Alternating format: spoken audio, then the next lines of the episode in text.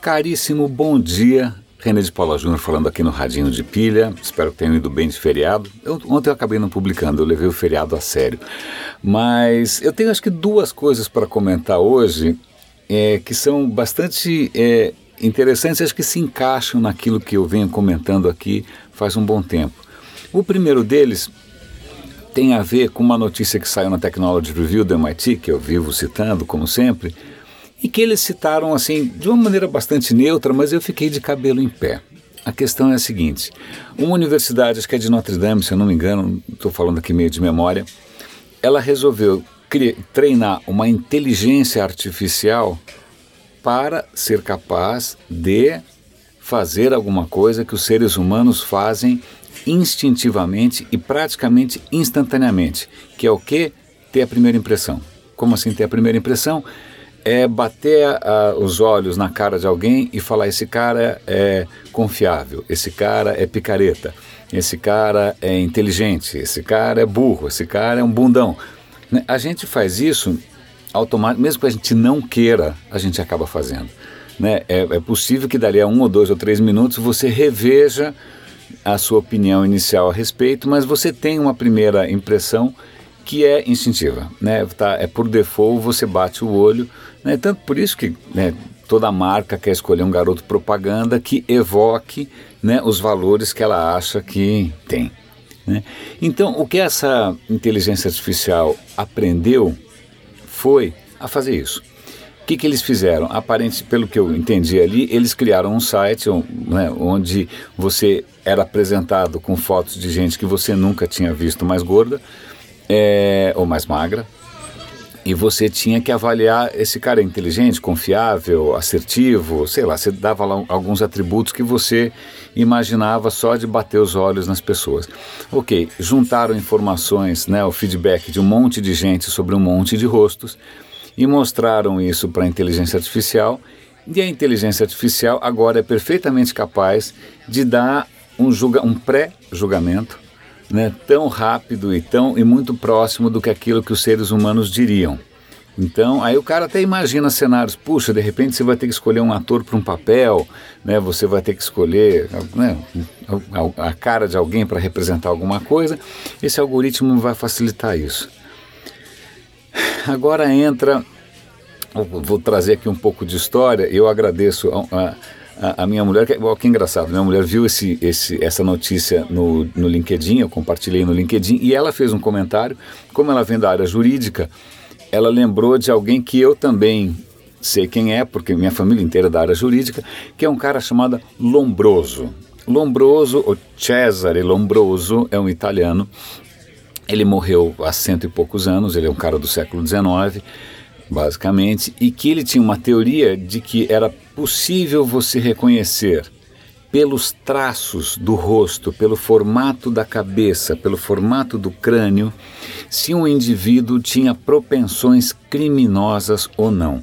Se eu não me engano, essa, essa pseudociência foi chamada de frenologia, mas eu também estou falando aqui de memória. De qualquer maneira, essas teses do Lombroso, pseudocientíficas, né, alimentaram gerações e gerações de juristas, policiais, trabalhadores sociais, né, é, nazistas, né, todo mundo achava que tinha algum fundamento científico você associar a fisionomia ou o formato da cabeça ou deformações no crânio com caráter ou com falta de caráter, né? Bom, se isso, essa ciência fosse tão boa assim, eles tinham detectado que o Hitler era um completo maníaco, mas pelo visto passou batido. Qual é o lance? Da, da, por que, que eu estou falando aqui de Lombroso? Porque se você treina uma máquina com base na reação instintiva e, convenhamos, pré-concebida de pessoas, você está treinando uma máquina para ela ser é, preconceituosa para ela fazer um julgamento instantâneo. Né? E isso é muito parecido, isso me faz lembrar de Lombroso. Claro que faz lembrar de Lombroso, porque é, tá mais do que na cara, literalmente, de que não tem nenhuma correlação é, direta entre a, fisionomia que você tem e o caráter. Que isso, isso é pseudociência. Né? E aí você treina uma máquina em cima de uma reação que é instintiva, que não é racional, que é muito arcaica. Né? Então você está treinando um arcaísmo é, digital. E, e, agora você imagina. A primeira coisa que eu pensei foi: bom, agora imagina que os caras vão usar isso para selecionar currículo. Né? Vem lá a foto do candidato, ó, essa foto aqui é de alguém burro, esquece. Essa foto aqui é de alguém teimoso, esquece. Essa foto aqui é, é de alguém que fala demais que nem o René, esquece. Preocupante, né? Ainda mais porque, imagina, se a gente começa a pegar os grandes gênios da humanidade, pega lá Stephen Hawking, o cara é um deficiente todo coitado, todo paralisado numa cadeira de rodas. O algoritmo ia achar ali um gênio e ia achar o cara um lixo. Né? O, pega vários aí, nem sei. O Bob Dylan que ganhou um prêmio Nobel. Ele ia achar o Bob Dylan o quê? Não sei. É, então eu fiquei bastante preocupado é, e, e, isso na verdade se encaixa numa preocupação que eu venho manifestando aqui faz algum tempo, que é das inteligências artificiais não serem tão inteligentes assim e na verdade serem só a automatização de preconceitos. Então para completar uma notícia que saiu na BBC que de novo tem a ver com um livro que eu citei aqui, e vou citar de novo, vou dar o link de novo, que é um livro chamado Weapons of Math, Math de Matemática, Weapons of Math Destruction.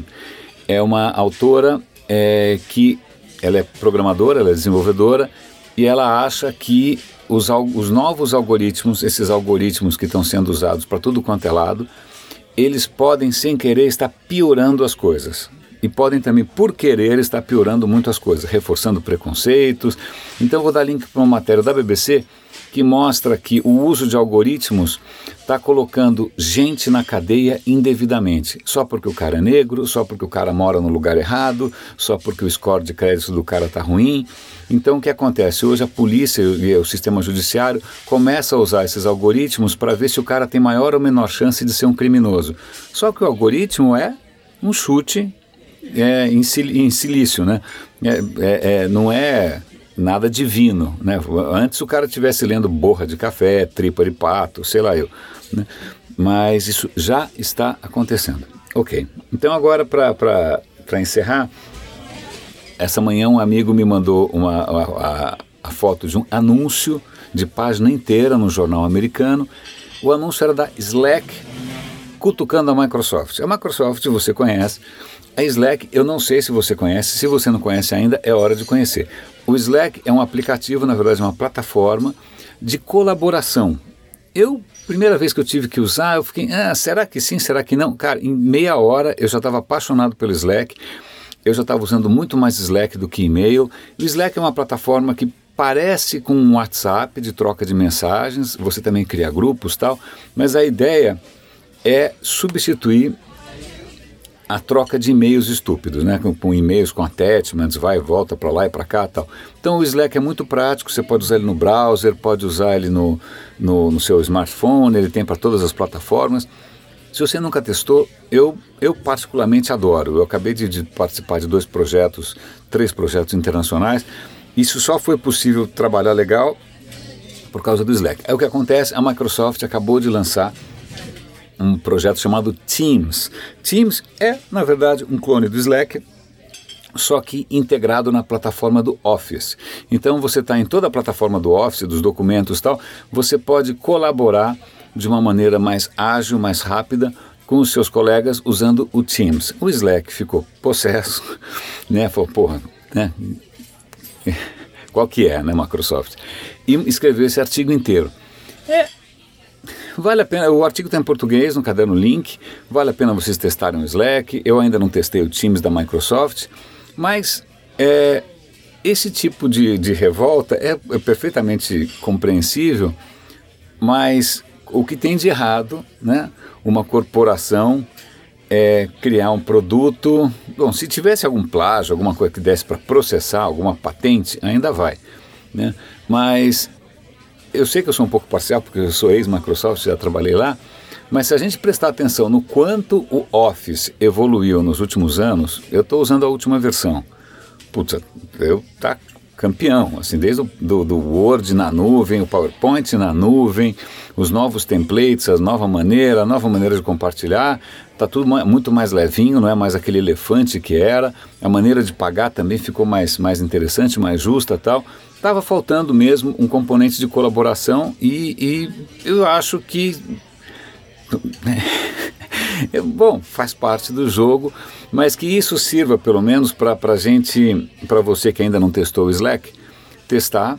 É, eu acho que é uma plataforma bastante interessante e agora eu estou muito curioso de testar esse Teams. No momento não tem nenhum projeto que, que justifique isso, mas eu mal vejo a hora de testar também. E olha, eu fico feliz quando os gigantes né, mais consolidados, mais, né, mais paquidérmicos, mostram essa abertura né, para incorporar as, as coisas novas. Né?